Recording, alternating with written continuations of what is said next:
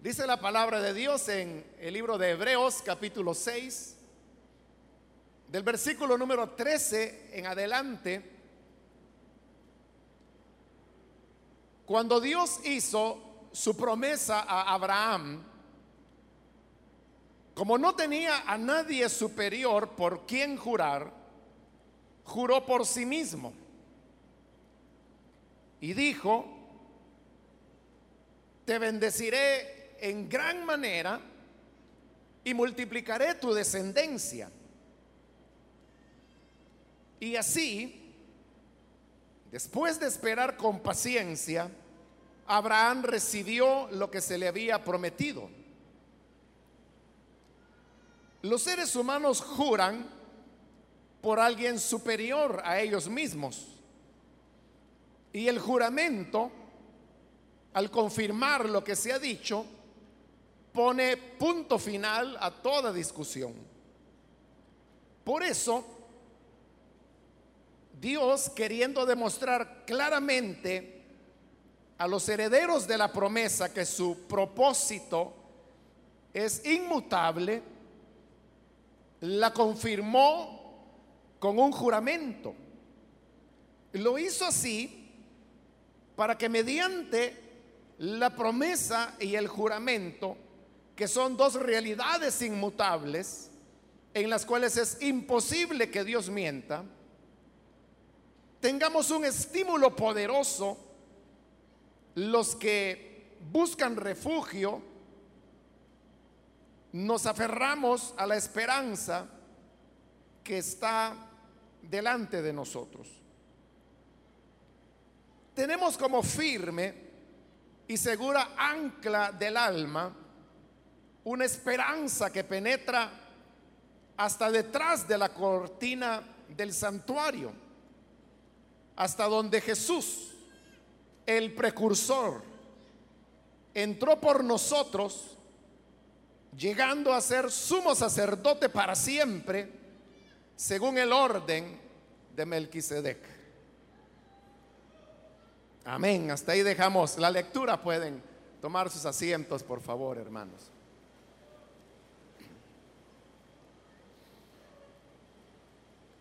Como usted pudo notarlo, hemos leído esta parte que completa al capítulo 6.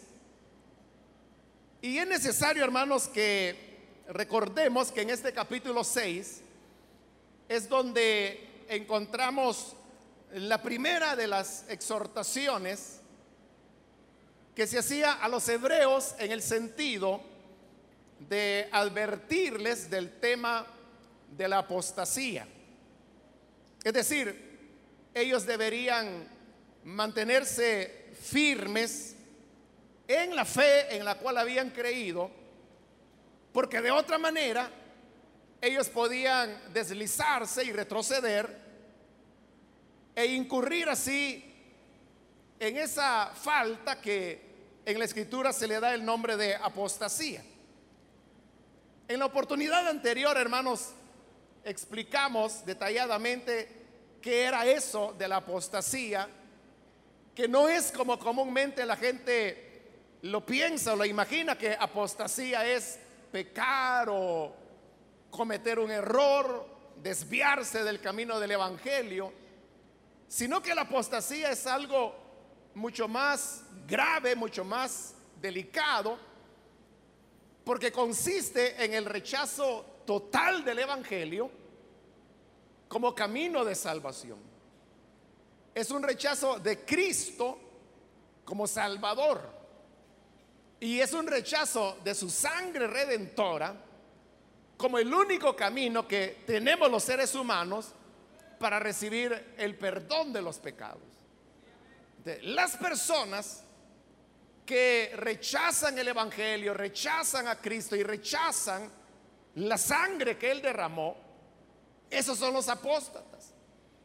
Y para ellos es que se tenían palabras drásticas como las que vimos cuando la escritura dice que para quien apostata es imposible, dice, que vuelvan a crucificar para su propio mal al Hijo de Dios y así lo exponen a vergüenza pública. Es decir, para ellos ya no hay esperanza de salvación. La única manera sería que recuperaran la fe en el Señor, pero tendrían que crucificarlo de nuevo. Tendrían que derramar nuevamente la sangre de Él para poder así tener un sacrificio al cual poder acogerse. Porque el sacrificio que el Señor ya hizo y que en el capítulo siguiente vamos a ver, que es un sacrificio único que no se repite, es el que ellos ya rechazaron. Entonces, el peligro de la apostasía era especialmente peligroso para los hebreos, que como le expliqué, estaban acostumbrados durante milenios a ver la ley de Moisés como un camino de salvación y el Evangelio de Cristo como otro camino de salvación.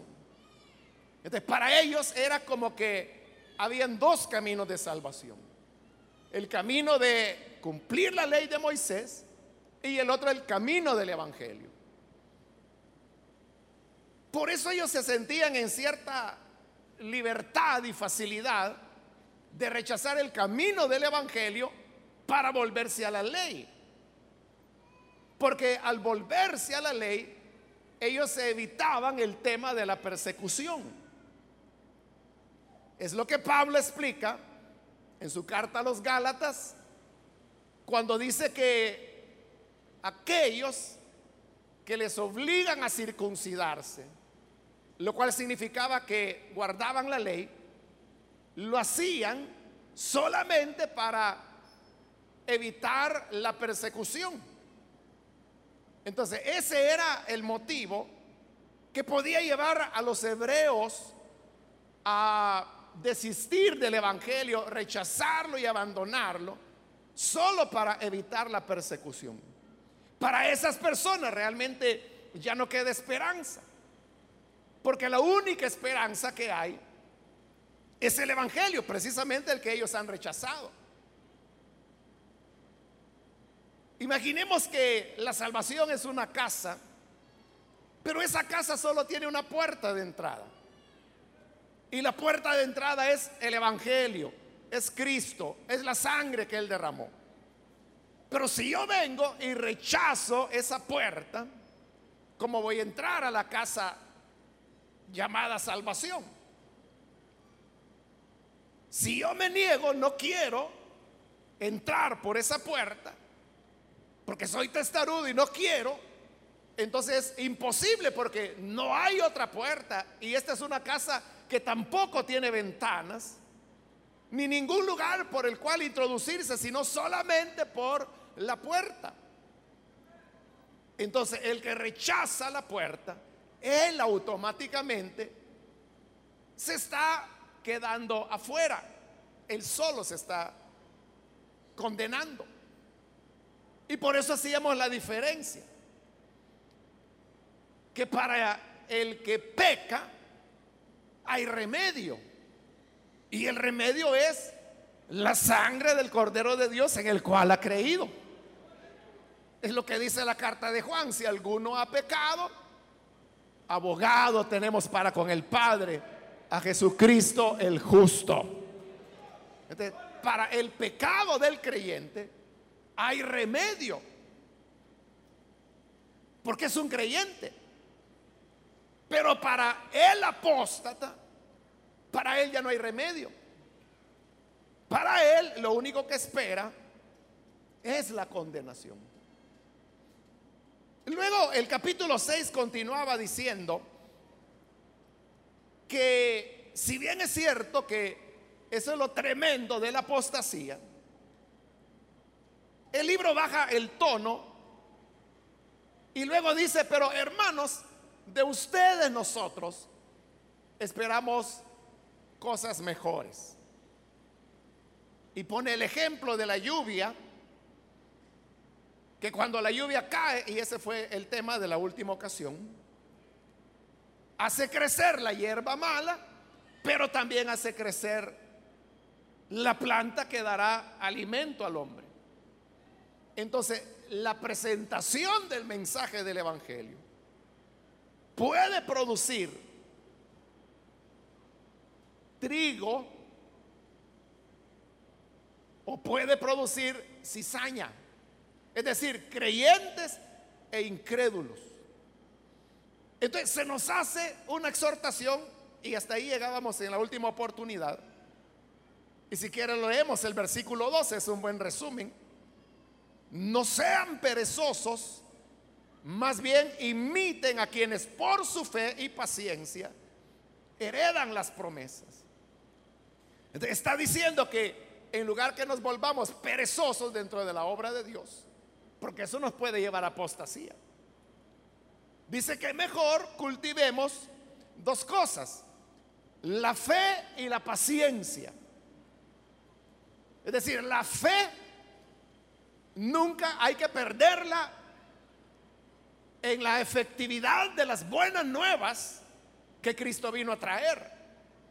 Y la paciencia para soportar las persecuciones que vienen precisamente por creer a ese mensaje que Jesús anunció. Y esto de la fe y de la paciencia no es algo que se les haya ocurrido a los autores de Hebreos inventarlo ahí, sino que como dice ese versículo, esos fueron los ingredientes que tuvieron, dice, aquellos que heredaron las promesas. Es decir, que en la escritura, y aquí obviamente se está refiriendo al Antiguo Testamento, porque el Nuevo estaba siendo escrito aún. Entonces hay en el Antiguo Testamento historias de hombres que recibieron promesas y heredaron la promesa. Entonces cuando dice que heredaron la promesa significa que esas promesas se hicieron realidad en sus vidas. ¿Y cuál fue la clave para esos hombres, para esas mujeres, para heredar esas promesas? Dice que fue la fe y la paciencia. Entonces, para entender mejor cómo es que la fe y la paciencia obró en esos hombres del pasado, nos pone un ejemplo. Y este es el ejemplo de Abraham, que lo menciona aquí en el capítulo 6 y que luego lo va a retomar en el capítulo 11. Pero como el ejemplo es Abraham, así llegamos a la porción que hoy hemos leído, versículo 13. Dice, cuando Dios hizo su promesa a Abraham, como no tenía a nadie superior por quien jurar, juró por sí mismo. Es decir, recordemos la historia, está en el libro de Génesis. Abraham vivía en la tierra de los caldeos, en una ciudad que se llamaba Ur. Ahí Dios le habló, se le reveló y le dijo que él le iba a dar una tierra que sería para él y para su descendencia para siempre. Y que por lo tanto tenía que salir de ahí e ir a esa tierra que le iba a entregar. Así Abraham sale, llega a la tierra,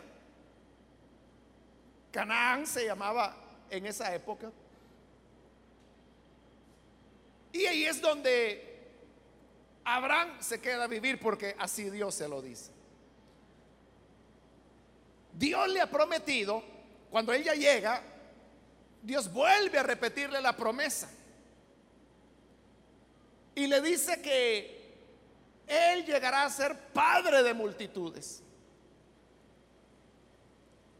Era una noche y el Señor le dijo que saliera fuera de la tienda. Entonces él salió al aire libre y le dijo, Abraham, mira hacia el cielo y Abraham levanta la vista. Y le dice, cuenta las estrellas si es que las puedes contar. Y Abraham sabía que las estrellas son innumerables, son incontables.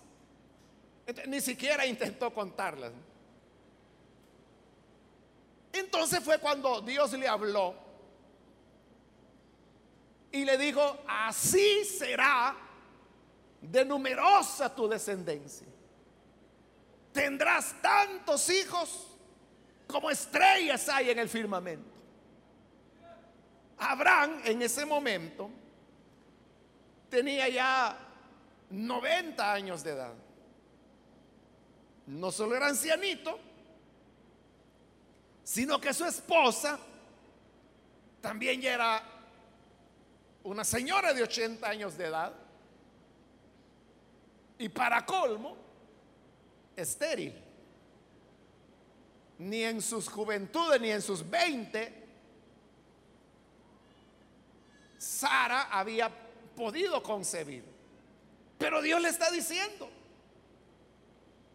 tu descendencia será innumerable, será incontable. ¿Y sabe qué ocurre?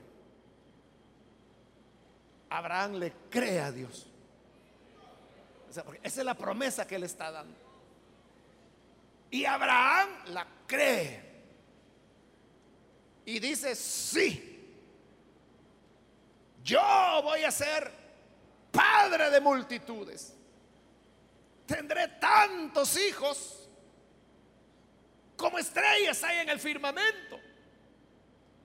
Y a Dios le agradó tanto que Abraham le creyera, que ahí es donde la escritura dice que su fe se la contó por justicia. Es decir, el que le creyó a Dios le dijo, mira Abraham, eso de haberme creído algo que desde todo punto de vista parece un disparate. Yo te lo voy a tomar como que si tú has hecho muchas justicias, como que si fueras santo, como que jamás hubieras pecado. Y no porque esa fuera la realidad. Abraham cometió errores. Se equivocó mintió, tuvo hijos fuera de su matrimonio. Él no era un hombre perfecto, lógicamente. Pero Dios le había dicho, yo te voy a tomar como santo, como íntegro. Bendeciré al que te bendiga y maldeciré al que te maldiga. En ti serán benditas todas las naciones de la tierra. Todo porque Abraham le había creído. Bueno, y ahí es donde le cambia el nombre. Le dice, ya no te llamarás Abraham, hoy Abraham será tu nombre. Y su esposa Sarai, ya no será Sarai, será Sara. Porque Abraham significaba padre de multitudes y Sara significaba princesa ellos necesitaban, bueno, no lo necesitaban, pero comenzaron a hacer realidad, a vivir, por lo menos en nombres, que llegarían a ser padres de multitudes. Pero hubo que esperar 20 años, hermanos, para que esa promesa se hiciera realidad. Por eso dice, fe y paciencia. Paciencia. Así que no se queje, hermano, cuando Dios le dé una promesa y usted vea que no, todavía no llega. Y usted dice, ay hermano, pero ¿qué pasa? ¿Será que yo estoy malo, que no soy hijo de Dios? Ya llevo un año pidiendo. Ah, no, pues no se preocupe, le faltan 19 todavía. Así fue con Abraham. Por eso dice fe y paciencia. Eso es lo que los caracterizó. Bueno, nace finalmente el hijo de la promesa, que es Isaac, crece, llega aproximadamente ahí como los 13 años de edad. Abraham ya tenía 113. Y un día Dios le dice, bueno, por primera vez, hermanos, Abraham está viendo que la promesa se está comenzando a cumplir. Porque Dios le ha dicho, serás padre de multitudes. Bueno, ya tiene el número uno de la multitud. Ya para entonces, Abraham había hecho una lista de 3.422.314 nombres para los hijos que iba a tener. Y al primero se le llamó Isaac, pero estaba la lista de los nombres que él tenía ya para su multitud de hijos. Pero cuando Isaac llega a los 13 años, que no había nacido ningún otro hijo de Sara, Dios le dice un día, sacrifícame a tu hijo. Es decir, que lo matara, que lo ofreciera en sacrificio a Dios. Y vea lo increíble. Abraham lo hace. Es decir, él no se pone a pelear con Dios porque la pelea hubiera sido pero Señor, tú me dijiste que iba a ser padre de multitudes y de esa multitud solo tengo uno. Y tú me estás pidiendo que lo mate. si lo mate, uno menos uno es cero. Me quedo sin nada otra vez. Y hoy ya tengo 113 años. No me vayas a decir que tengo que esperar otros 20 para tener otro hijo. Pero más adelante en Hebreos 11 vamos a ver que dice que Abraham creyó que Dios era poderoso para devolverle a su hijo de los muertos. ese era el pensamiento de Abraham. Él dijo, está bien, yo lo voy a sacrificar, lo voy a matar como Dios me ha dicho. Pero ya cuando esté muerto, Él lo va a resucitar y me lo va a devolver. Eso es lo que Abraham pensaba.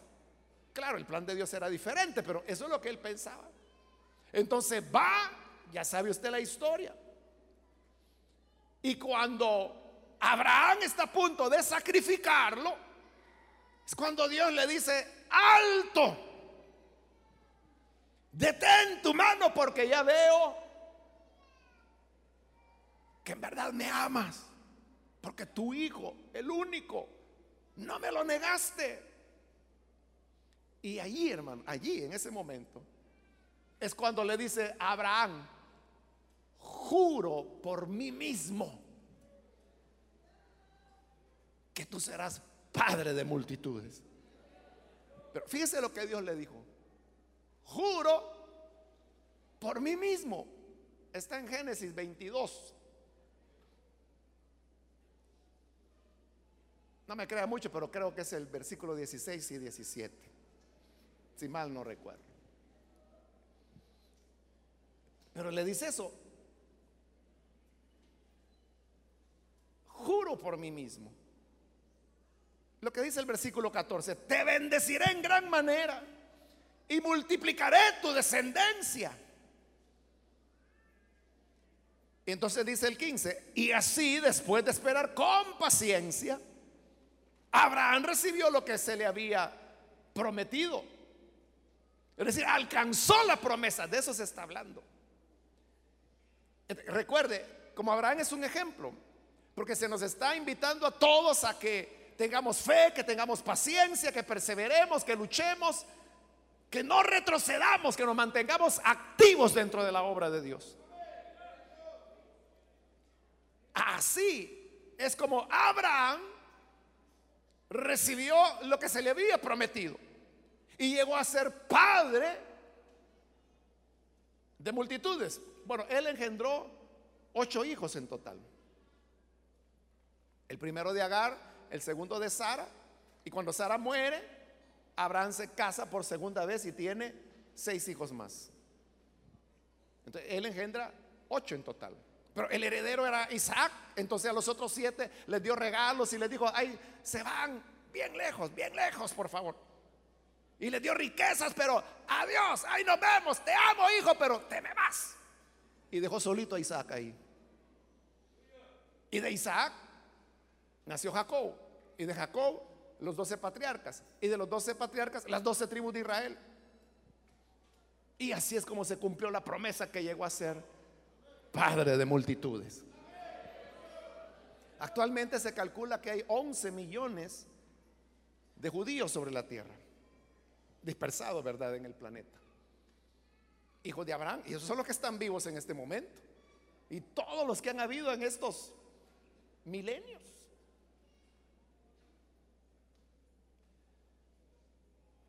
Pero en esas palabras que Dios le dijo, juro por mí mismo.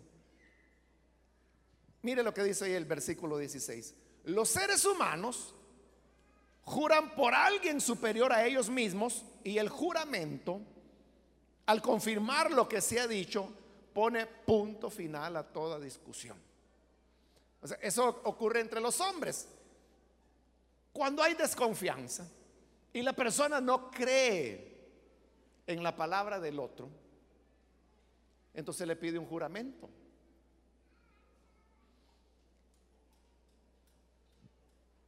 Y eso desde los niños, ¿verdad? Ahí están los niños platicando. Cuando uno de ellos viene y cuenta algo y dice, no, ese es mentira, es, invento tuyo. No, de veras, es cierto. No, no te creo, es cierto.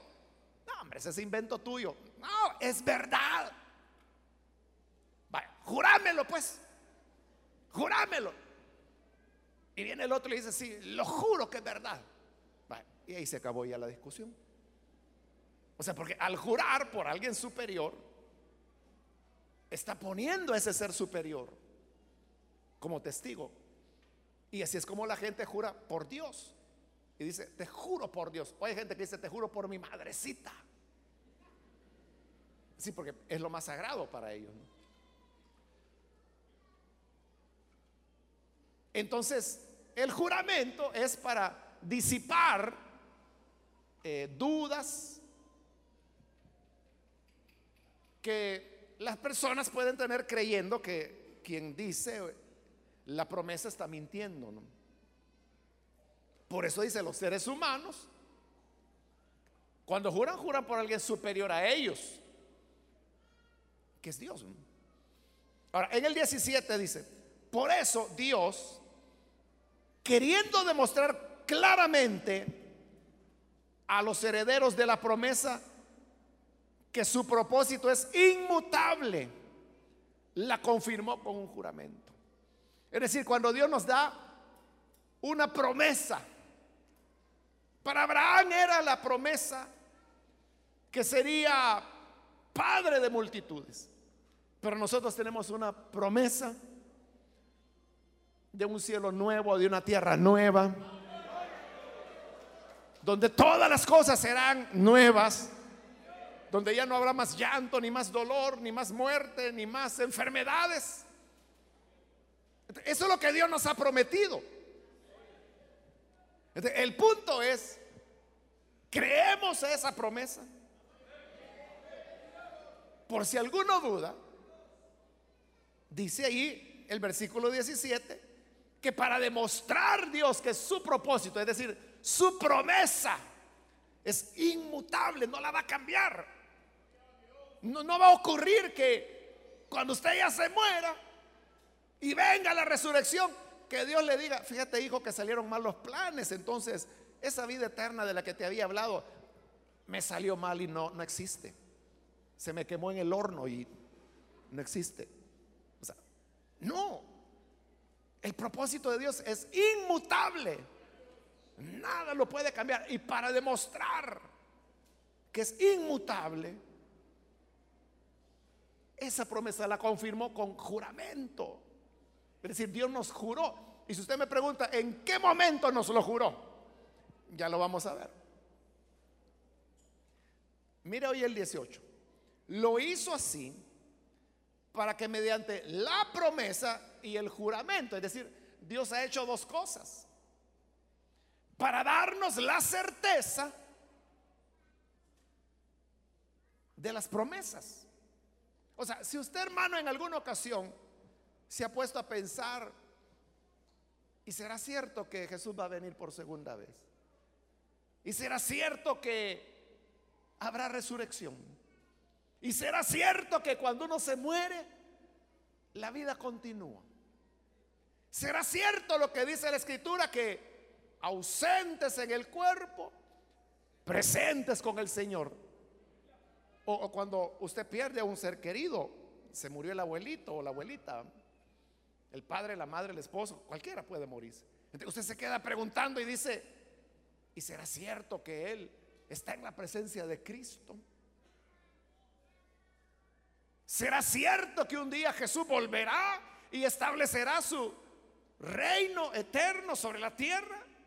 Y que reinará por mil años, como lo dice la escritura, y que Satanás será atado. Eso la gente se lo pregunta porque tiene dudas. Y uno pudiera decir, bueno, dudas razonables, pero para que no tengamos dudas, Dios nos dio primero la promesa, Él nos lo prometió. Y segundo, hizo juramento que lo que Él nos ha prometido será realidad, que es inmutable, no va a cambiar, ocurrirá.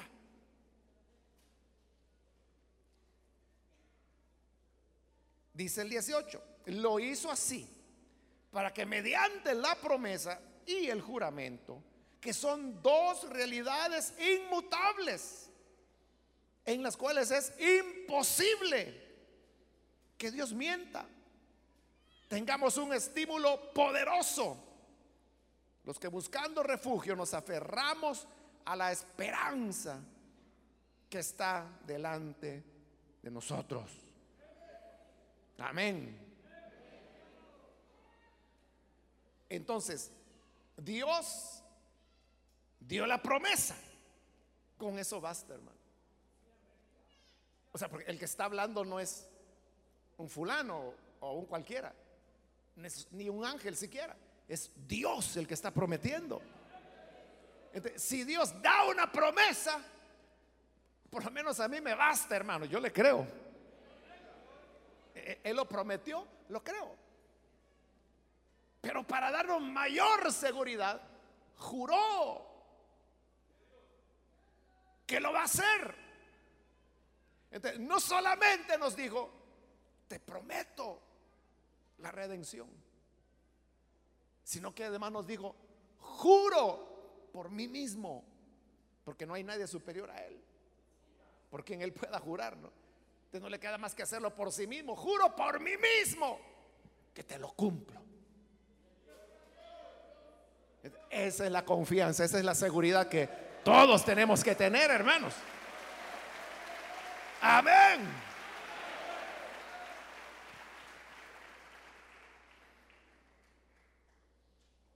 Hace décadas, hermanos, un hermano anciano de, aquí, de la iglesia, estaban haciendo la iglesia en esa época, falleció en un accidente.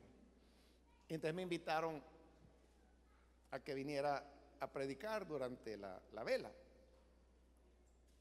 Entonces, yo, el pasaje no me acuerdo, ¿verdad? Pero sí me acuerdo de la idea que prediqué. Y la idea era que Dios es el que tiene el control de todas las cosas. Y que lo mejor que nos puede pasar a nosotros es que el Señor nos lleve.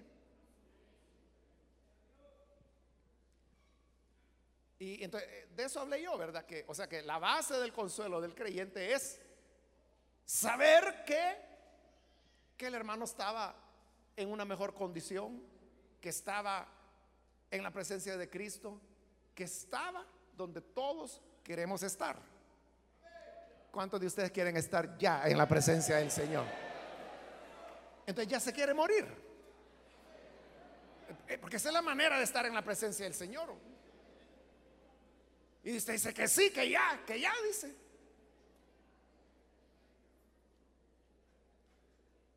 Es una contradicción, ¿verdad? Porque uno dice, sí, sí, yo ya quiero ver su rostro.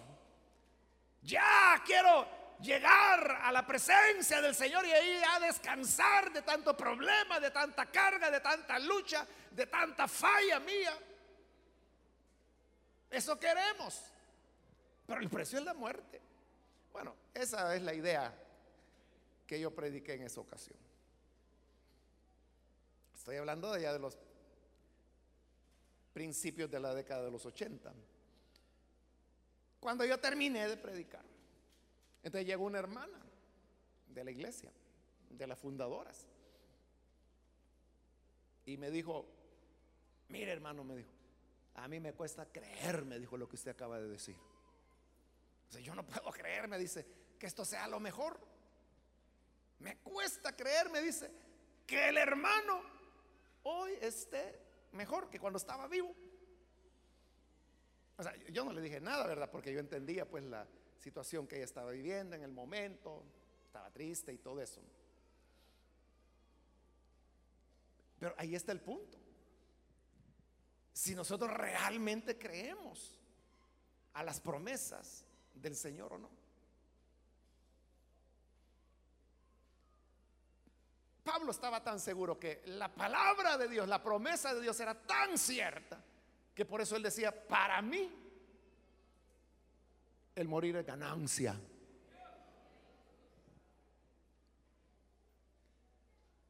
Pero ¿quién de nosotros dice, a mí si me matan, gano?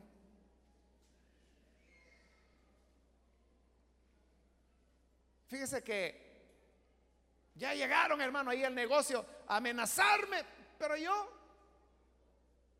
no voy a dar nada y estoy tranquilo porque si me matan, gano.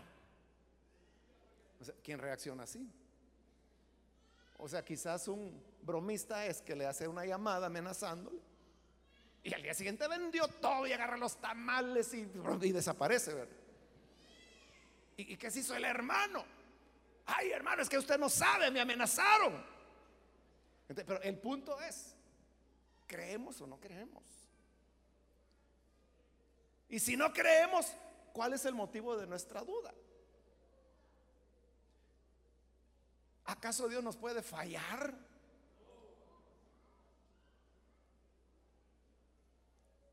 ¿Cómo nos va a fallar si dice que Él nos dio la promesa, pero sabiendo que somos mero duros, añadió el juramento?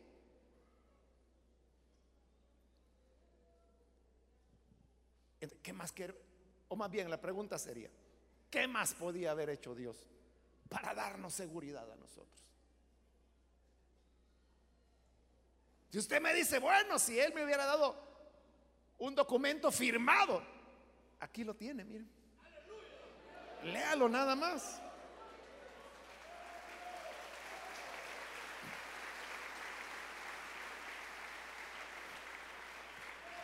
nos lo dio por escrito. Entonces, eso es lo que tuvo Abraham. Fe y paciencia. Fe que Dios le cumpliría y paciencia para esperar el cumplimiento de esa palabra hasta que llegó y se hizo realidad. Ahora, yo le dije, que Dios a nosotros también nos ha dado una promesa con juramento.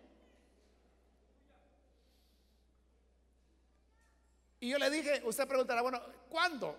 ¿Cuándo fue que no me di cuenta? Es que no fue como en el caso de Abraham, que Abraham se lo dijo así, ¿verdad? Te juro por mí mismo. En el caso nuestro, su promesa y su juramento viene dado por una acción que él hizo. Vamos a ver cuál es la acción en el versículo 19. Dice, tenemos como firme y segura ancla del alma una esperanza que penetra hasta detrás de la cortina del santuario. Y el 20, hasta dónde Jesús, el precursor, entró por nosotros, llegando a ser sumo sacerdote para siempre, según el orden de Melquisedec.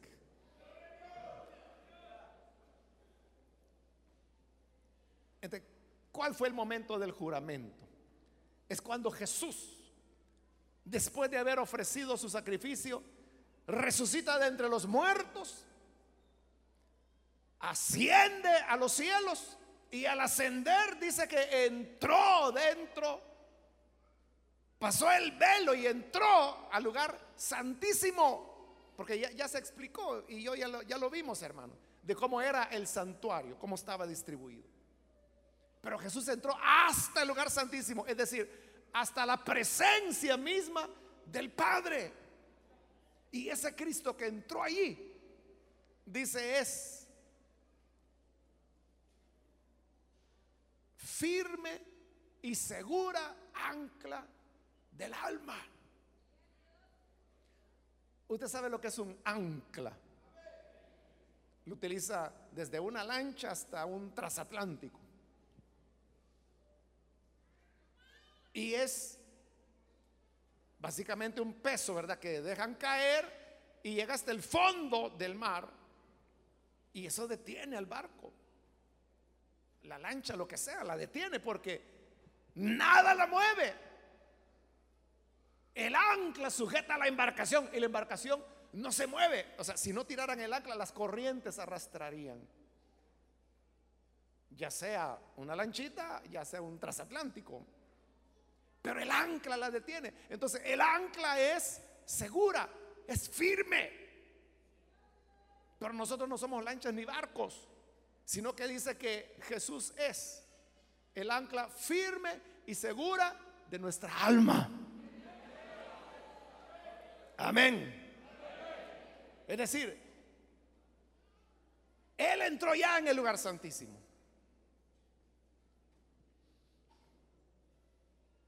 ¿Quién nos va a mover de ahí, hermanos?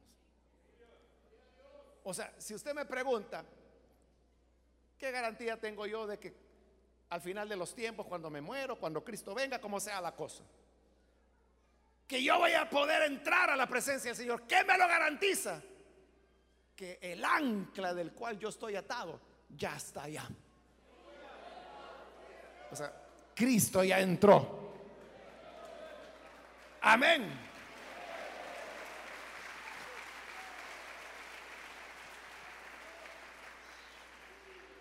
Y mire cómo dice el 20, hasta donde Jesús, el precursor, entró por nosotros. El precursor. ¿Qué es un precursor? Es aquel, hermanos, que va, que hace algo por primera vez. Si uno dice, el precursor del teléfono fue Mengano, estamos diciendo que esa persona fue el primero que inventó el teléfono. Entonces, el precursor es el que hace algo. Cristo es mi precursor. Y dice que entró por nosotros. ¿Qué está haciendo él allá? Está representándonos nosotros. Y de cada uno de nosotros sale una cuerda de fe y de esperanza que está atada a esa ancla firme y segura que es Cristo Jesús, adentro del lugar santísimo. Ante la presencia del Padre. Ahora usted dirá todavía, ¿y a dónde está el juramento? Ya lo vimos. Porque recuérdese que aquí en estos capítulos 5, 6, 7 se está hablando del tema, y 8 aún, se está hablando del tema de Jesús como sumo sacerdote según el orden de Melquisedec. Y ya vimos en el capítulo 5 que dice que él fue hecho sacerdote por medio de juramento. El juramento, el Padre se lo hizo a Cristo. Ahora usted dirá, ah, se lo hizo a él, no a mí. Sí, pero ¿quién es Cristo? El precursor, dice, de todos nosotros. Es decir, que si el juramento se lo hizo a él, se lo hizo a todos nosotros que vamos detrás de él. Ahí está el juramento, la promesa y el juramento. Pero con algo palpable, palpable. Y es que Cristo ya está allí. Es como nuestro anticipo. Si un día, hermanos, que no va a ocurrir, pero supongamos, ¿verdad? Que un día los arqueólogos allá por Israel descubre una tumba y dicen, miren, hallamos el cuerpo de Jesús. Aquí está, aquí está donde lo enterraron. Es el cuerpo de Jesús. Y suponiendo que lo demostraran de alguna manera que es el cuerpo de Jesús. Ahí sí, mire, estamos enganchados todos. Ahí sí, mire, ¿qué va a creer ya? O sea, ¿cómo va a creer en la resurrección si Jesús no resucitó? Por eso le digo que nunca va a ocurrir. Porque Él resucitó. Y además está ya en el lugar santísimo donde nosotros queremos llegar. Entonces, eso, hermanos, es más que se le lo que se le dijo a Abraham, porque Abraham lo que se le dijo fue una palabra. A nosotros se nos dio palabra, promesa, juramento y un representante que ya está allá. Ya estuvo, hermano, ya.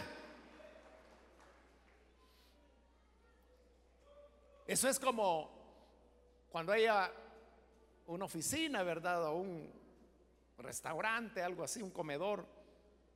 Y que usted sabe que ya van a cerrar a las nueve. Y entonces le dice, mire hermanito, váyase usted ahorita ya al restaurante y agarre unas cuatro mesas.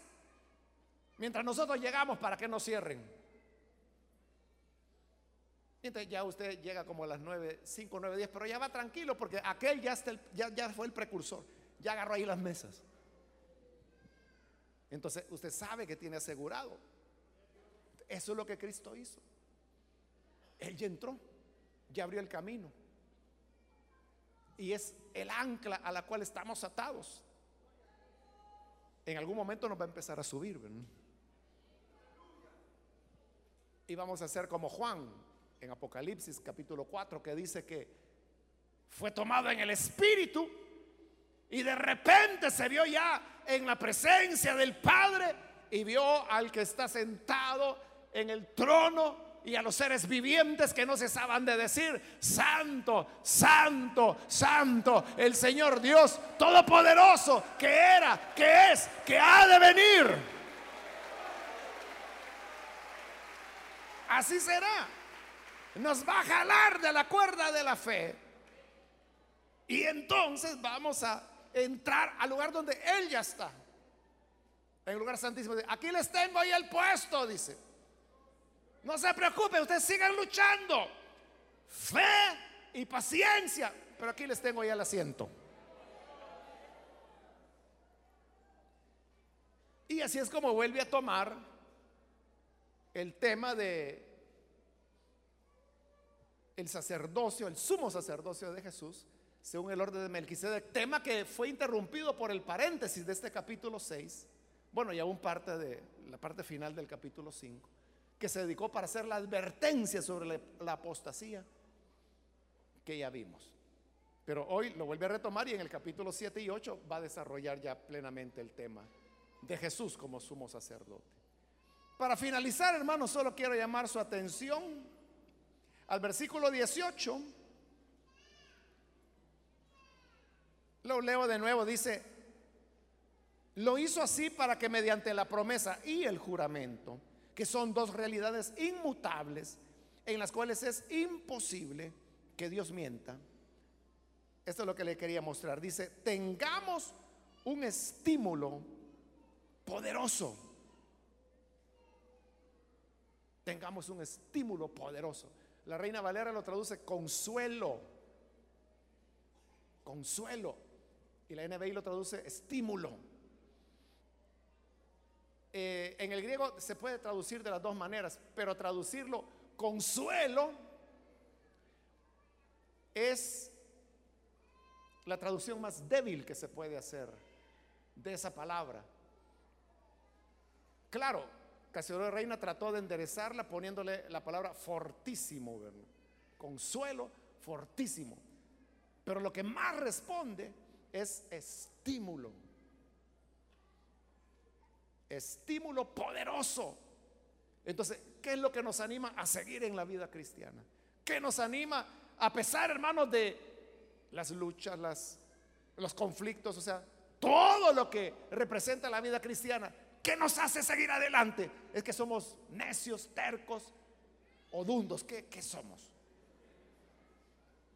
es que tenemos un fuerte estímulo que nos anima a seguir adelante. Y ese estímulo es que Dios prometió, juró y en nuestro caso hasta allá llevó a Cristo al lugar santísimo para que tengamos seguridad que sus promesas son verdaderas. Amén. Gloria a Dios. Entonces, se trata, hermanos, de un estímulo poderoso para que nos mantengamos en la fe y en la paciencia. Así que, hermanos, nunca decaiga su fe. Nunca deje de creer. Y conserve la paciencia. Si usted diga, si usted piensa, es que ya no aguanto, si aguanta. No sea chillón. Todavía aguanta, siga adelante. Fe y paciencia. Fe y paciencia. Y como Abraham, heredaremos las promesas. Amén, hermanos. ¿Cuántos creen que las promesas de Dios se van a cumplir? Entonces, mire, cuando ya este mundo haya terminado y los propósitos de Dios se hayan cumplido y tengamos un nuevo cielo y una nueva tierra, y habrá, dice, un mar de cristal. Entonces, desde ya, hermanos, quedemos de acuerdo. Ahí del lado derecho del mar de cristal, junto a la calle de oro, nos reunimos ahí. Nos vemos ahí. Y ahí vamos a celebrar la fidelidad de nuestro Dios. Que sus promesas fueron verdaderas. Amén. Que así sea y así será. Vamos a orar, vamos a cerrar nuestros ojos. Y vamos a inclinar nuestro rostro aquello que para el mundo es locura, aquello que para el mundo es ingenuo.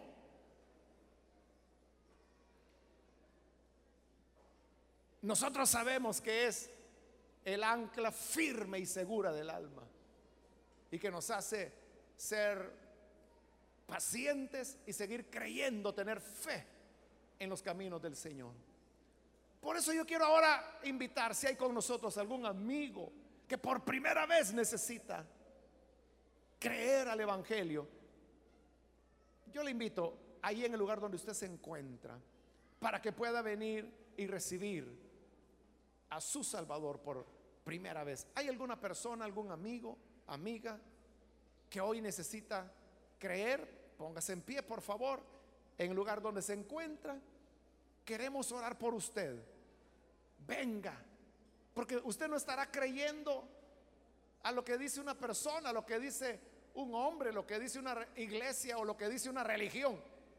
Es la palabra que Dios ha entregado y que la ratificó al resucitar a Cristo y ascenderlo a la diestra de la majestad de Dios. ¿Qué más garantía queremos? ¿Qué más seguridad? Si creemos a los políticos, que juran cumplir la ley y la constitución, ¿cómo no le vamos a creer al que nunca miente? Venga entonces, póngase en pie para que oremos por usted. ¿Hay alguna persona, algún amigo, amiga que necesita venir al Señor por primera vez? Póngase en pie. En verdad Dios es el único que no le va a fallar. Le puede mentir, le puede fallar su padre, su madre, su esposo, su esposa pero Dios jamás. Muy bien, aquí hay una persona, Dios la bendiga, bienvenida. Acá tenemos otro hombre más, Dios lo bendiga, bienvenido. Alguien más que necesita pasar. A usted que nos ve por televisión también quiero invitarle para que se una con nosotros y con las personas que están aquí al frente para que pueda recibir a Jesús como su Salvador. Únase con nosotros en esta oración. Padre, te damos las gracias por cada persona que está aquí al frente. Y también por aquellos que a través de televisión, de radio, están abriendo sus corazones a ti. Yo te ruego, Padre, que tú les perdones que les des una experiencia renovadora. Padre, transfórmales, cámbiales, perdónales, dales vida nueva. Que puedan, Señor, tener una vida entregada a ti. Que jamás se aparten, sino que tengan fe y paciencia. Y a toda tu iglesia, ayúdanos. Ayúdanos para no volver atrás jamás, sino permanecer con este estímulo poderoso para seguir adelante a pesar de las luchas, de las pruebas, de las dificultades. Gracias. Tus promesas son reales. Señor, creemos a tus promesas. Creemos todo lo que has hablado. Creemos que tu Hijo ya está en el lugar santísimo y es nuestro precursor, nuestro representante. Gracias te damos por Jesús nuestro Salvador. Amén y amén.